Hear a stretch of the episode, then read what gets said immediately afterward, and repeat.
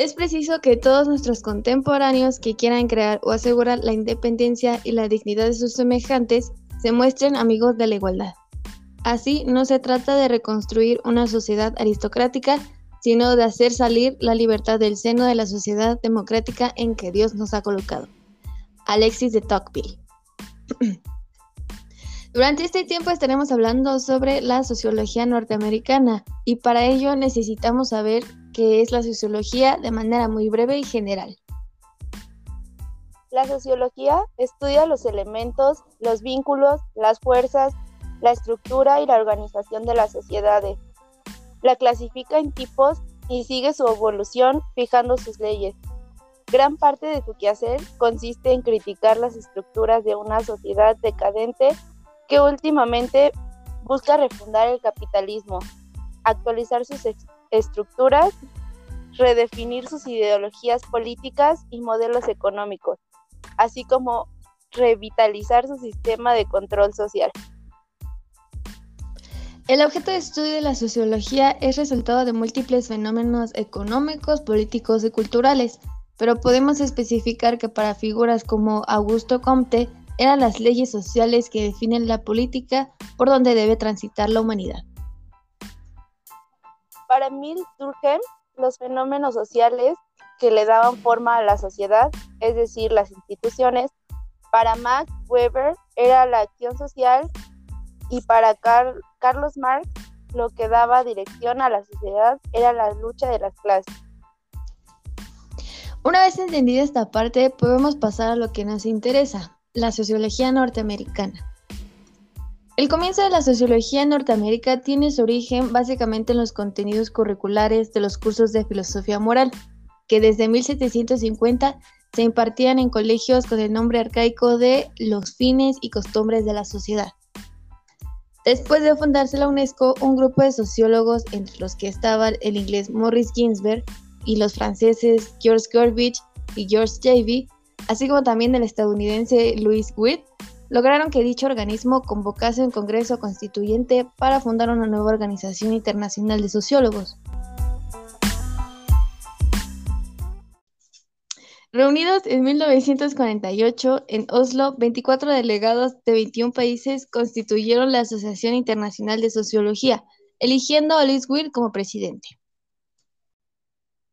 En diciembre de 1905 se juntaron sociólogos estadounidenses en Baltimore para discutir el descontento que sentían hacia las asociaciones de historia, economía y ciencia política, pues casi no se les ofrecían a los miembros sociológicos oportunidades de exponer su trabajo en las reuniones anuales. Sin embargo, los asistentes cancelaron el evento y crearon la American Sociological Society. Uno de los acontecimientos más importantes fue el de Henry Carey, con su libro The Principles of Social Science, Principios de la Ciencia Social, publicado en 1858 en tres tomos. La importancia de esta obra dio origen a la Asociación Norteamericana de Ciencia Social organizada para promover una concepción sintética de la vida social.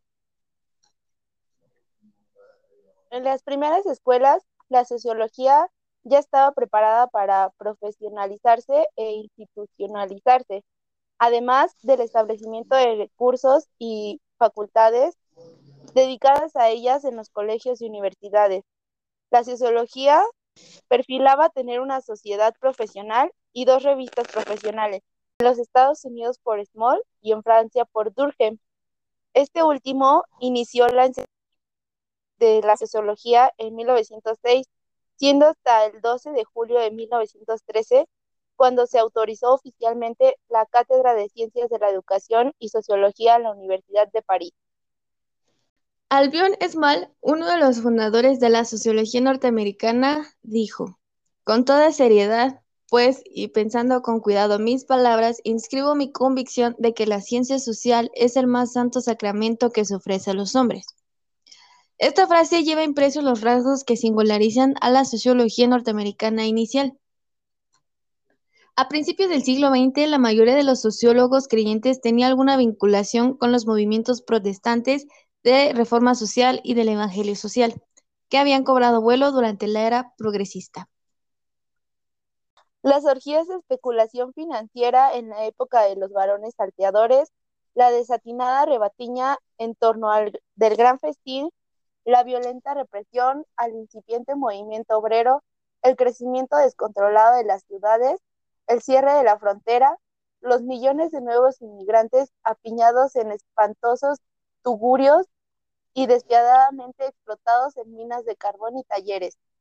Estos presagios de crisis y decadencia condujeron a muchos clérigos antes complacientes, así como a otros ciudadanos preocupados al movimiento progresista. Refiriéndose al movimiento progresista, dice Richard Hofstadter, se puede afirmar que en la historia política norteamericana ningún otro movimiento recibió tanta aprobación clerical. El surgimiento del movimiento cristiano de reforma social puede entenderse en gran parte en función de los nuevos intereses sociales y materiales del clero protestante y de zozobra por su posición social. Citando a Hofstadter, se puede considerar al movimiento como un intento de restaurar, por medio de liderazgo laico, parte de la influencia y autoridad espiritual y del prestigio social que los clérigos habían perdido. La primera y segunda generación de sociólogos norteamericanos se sumó a las filas del movimiento reformador en ascenso. Estuvieran o no directamente vinculados con el Evangelio social y sus derivaciones, se consideraban reformadores y se dirigían principalmente a un público de reformadores. La sociología necesitaba de moralistas para ponerse en marcha.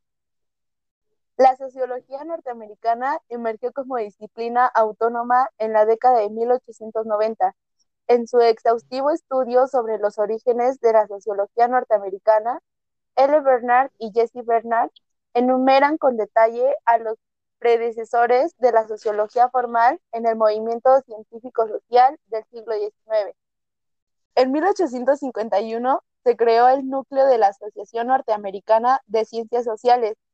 Entre sus objetivos fundamentales estaba contribuir al desarrollo de la ciencia social y guiar al espíritu público a los mejores medios prácticos de promover la reforma legislativa, el fomento de la educación, la prevención y represión de los delitos, la rehabilitación de los delincuentes y el adelanto de la moralidad pública, la adopción de regulaciones sanitarias y la difusión de sanos principios sobre las cuestiones de la economía, comercio y finanzas.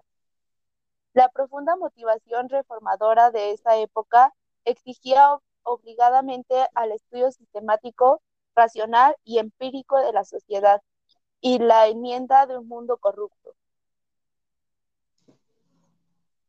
La Universidad de Columbia anuncia la creación de una cátedra de sociología, es decir, se hace cada vez más evidente que el progreso industrial y social a la comunidad moderna, con cuestiones sociales de la mayor magnitud, cuya solución requerirá del mejor estudio científico y del más honesto empeño práctico. El término sociología incluye muchos de los temas que interesan a los hombres en el momento actual. El tratamiento eficaz de los problemas sociales exige su consideración teórica tanto como su estudio concreto.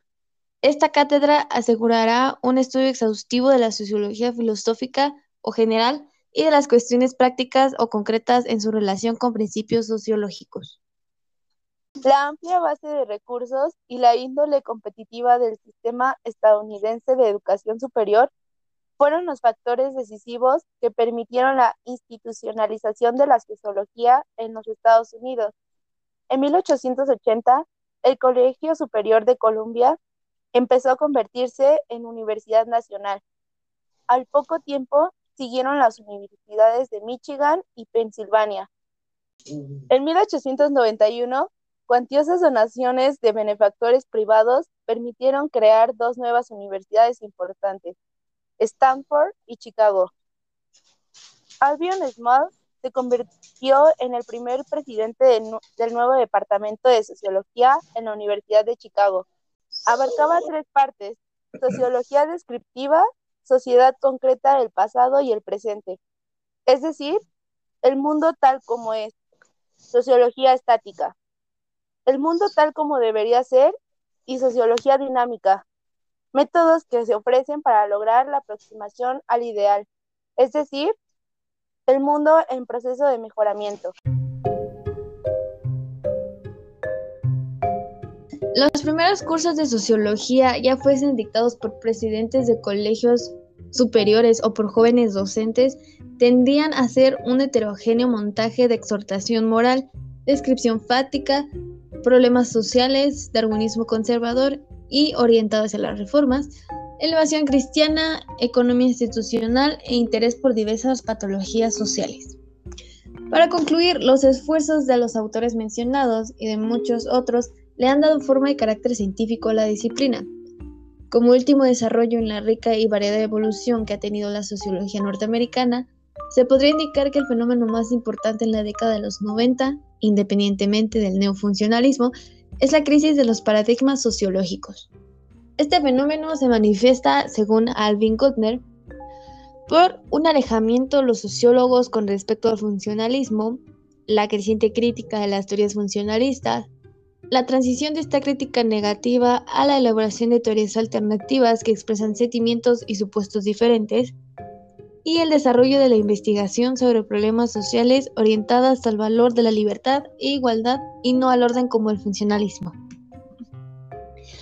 Bueno, esperamos haya sido de su agrado. Yo soy Ángela Paniagua. Yo soy Fernanda Muñoz. Chao, bye.